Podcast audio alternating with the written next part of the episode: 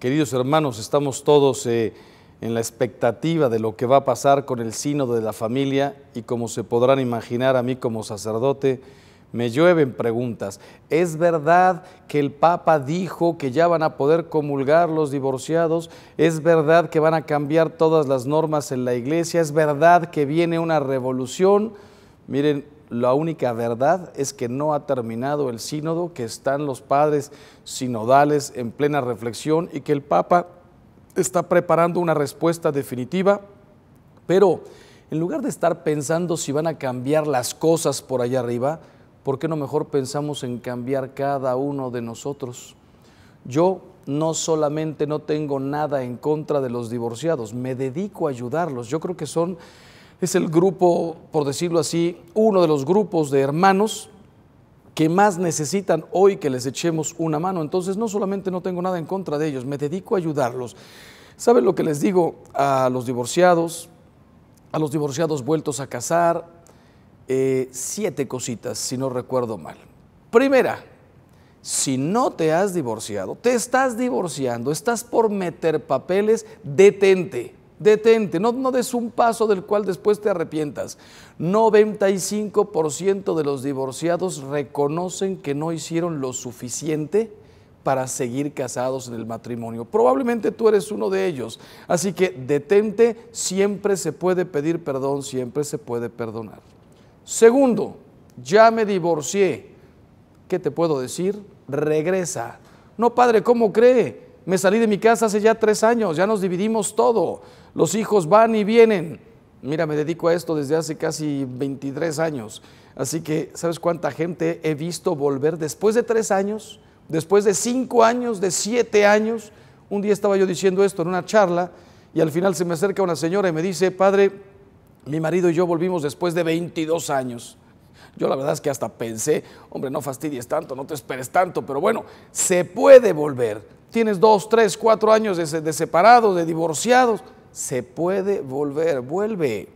Tercero, yo no puedo volver. Me casé, estuve un año y medio, dos años casados, tuve un hijo y ya llevo 15 años con la segunda mujer, con el segundo marido. ¿Cómo voy a volver? ¿Desbarato la segunda familia para volver con la primera? No. ¿Hiciste cosas irremediables e irreversibles? ¿Qué te puedo decir? Repara los daños. ¿Cuáles son los daños? Tienes dos hijos por aquí, tienes tres hijos por allá. ¿Estás seguro que todos y segura que todos están estudiando, vistiendo, comiendo, que están creciendo bien? No estoy hablando nada más de mandarles un dinero mensualmente para salud, para libros y para estudios y para comer. Estoy hablando de presencia. Todo niño, toda niña, todo adolescente necesita papá y mamá. Repara los daños. Te equivocaste, nadie te juzga. Pero cuidado tienes responsabilidades, tienes unos hijos que tú engendraste, así que hacerte presente no solamente con los hijos, con tu ex marido, tu ex mujer. ¿Sabes por qué? Porque las palabras claves en la relación entre los ex son estas, paz, cordialidad, educación, respeto. Podemos seguirnos viendo como lo que somos, los padres de estos hijos que tenemos en común, ya tengo otra familia, ya tengo otra realidad, pero que no se me olvide que contigo aprendí a amar, contigo comencé, que eres la madre, el padre de mis hijos.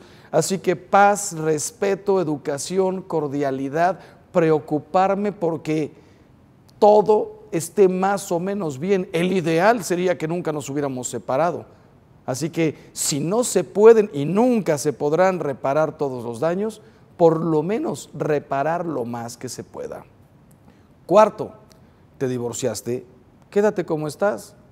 ¿Quién dice que los divorciados se tienen que volver a casar? Quédate como estás, puedes comulgar, puedes hacer apostolados, realízate como papá, como mamá, realízate como persona, trabaja, entrégate más a Dios y a la iglesia.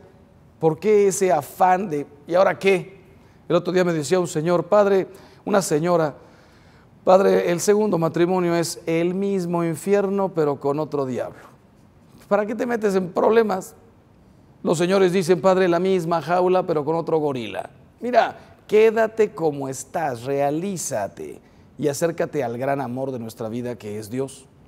Quinto, Yo no me puedo quedar solo, yo soy un hombre que necesita cariño, una mujer que necesita eh, compañía, calor humano. Perfecto, si me lo hubieras preguntado, yo te hubiera dicho, no te cases. Pero si ya vienes con hechos consumados, Padre, tuve un matrimonio y ahora tengo el segundo, ya tenemos 10 años juntos. ¿Qué les voy a decir? Quiéranse, nada más faltaba que les diga, sepárense, no cometan los mismos errores del primer matrimonio. A veces uno se encuentra con gente que tiene tres matrimonios, cuatro matrimonios. Hace veintitantos años los periódicos del mundo nos dieron la feliz noticia. Liz Taylor se casa por octava vez. Espera en Dios que sea la definitiva. Tú y yo no nos vamos a casar por ocho veces, pero probablemente tres, cuatro. ¡Qué barbaridad! Ya no tienes una historia, tú ya tienes fascículos coleccionables. ¡Qué barbaridad! Quiéranse, no cometan los mismos errores del de, eh, eh, el primer matrimonio. Sexto, lo más importante, nunca se separen de Dios. Nunca. Padre, es que la iglesia nos excluyó. La iglesia no excluye a nadie, te excluiste tú. Hay palabras que nosotros no podemos tocar. Lo que Dios ha unido no lo separe el hombre. Palabras de Jesús como esta. Quien se casa, se divorcia, se vuelve a casar, comete adulterio. Estás viviendo en pecado, pero ¿sabes qué? Nadie te juzga. Hoy cuando se habla de los divorciados hay tanta víctima, yo hice todo bien, me dejó mi marido, me dejó mi mujer, me di cuenta que él ya tenía otros dos hijos y yo no sabía. O de pronto engendró a otro hijo, se fue con otra, con otro, me pegaba. Hay tanta víctima. Se suele decir que el matrimonio es 50% y 50%, a veces no. A veces es 60-40, 70-30 y a veces puede ser 95-5. Tuviste tú la mayoría de las culpas. Bueno, eres una de las víctimas o, sea cual sea tu, tu situación, nunca te separes de Dios. Es que no nos dejan comulgar. Cuidado. No puedes recibir la Eucaristía, pero puedes adorarla. Puedes ir a misa todos los domingos, puedes ir diario a misa, escuchar la palabra de Jesús y darte un baño de sus gracias por estar en su presencia. No, es, no será lo mismo el día que llegues a su presencia decirle, Señor, como no me dejaban comulgar, no volví a poner un pie en la iglesia, no volví a rezar. Mejor llegar y decirle, no podía recibir la comunión, Señor, pero rezaba el rosario, la coronilla de la misericordia, de vez en cuando hacía el Via Crucis. Iba a misa todos los domingos y a veces hasta alguna vez entre semana a escuchar tu palabra y a estar en tu presencia porque yo sé que me equivoqué, pero que no me puedo equivocar en todo en la vida. Ya me equivoqué en algo o ya tuve un grave problema. Ah, pues mira, a llenarme de tu gracia, de tu misericordia, y a lo mejor un día, cuando, cuando Dios quiera, podré volver a la comunión plena. A lo mejor ya con la edad puedo arreglarme con mi marido, con mi mujer, a una cierta edad avanzada, eh, acompañarnos, pero viviendo más quizá como hermanos Pregunta a un sacerdote, ¿cómo se puede llegar a esta situación de ya vivir como hermanos?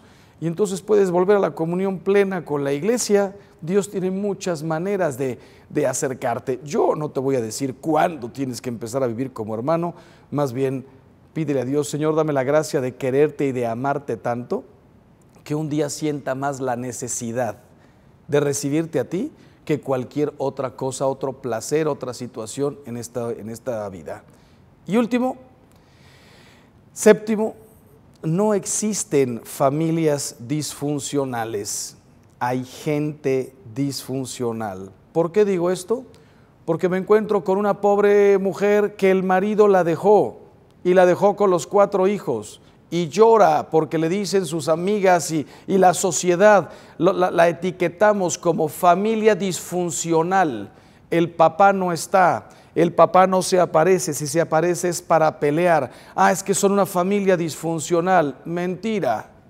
Me he encontrado con familias en donde falta uno de los dos, pero la mamá, el papá, asumiendo su papel, su rol, ama de tal manera a sus hijos que somos familia. Se fue el papá, se fue la mamá, qué tristeza. No por eso voy a ser una familia disfuncional y mis hijos van a estar, eh, eh, van a ser todos disfuncionales, casi un peligro para la sociedad. No hay familias disfuncionales, hay gente disfuncional, los que se van, los que abandonan, las que pegan, los que son infieles, las que humillan, lo, que tú ya sabes. Así que Queridos eh, hermanos y hermanas que me están escuchando, ¿has lamentado algún problema grave en tu familia? No dejes que una persona disfuncional haga de, tu familia una familia disfuncional. Agárrate de Dios, da la cara, ayuda a tus hijos, hazla de papá y de mamá, da más amor del que estabas dando antes para que tus hijos puedan crecer diciendo, aunque faltó mi papá, aunque faltó mi mamá, le doy gracias a Dios por el padre, la madre que tuve, que me ayudó a ser una persona normal, correcta, libre, segura, madura. Muchísimas gracias hermanos y piénsenlo muy bien.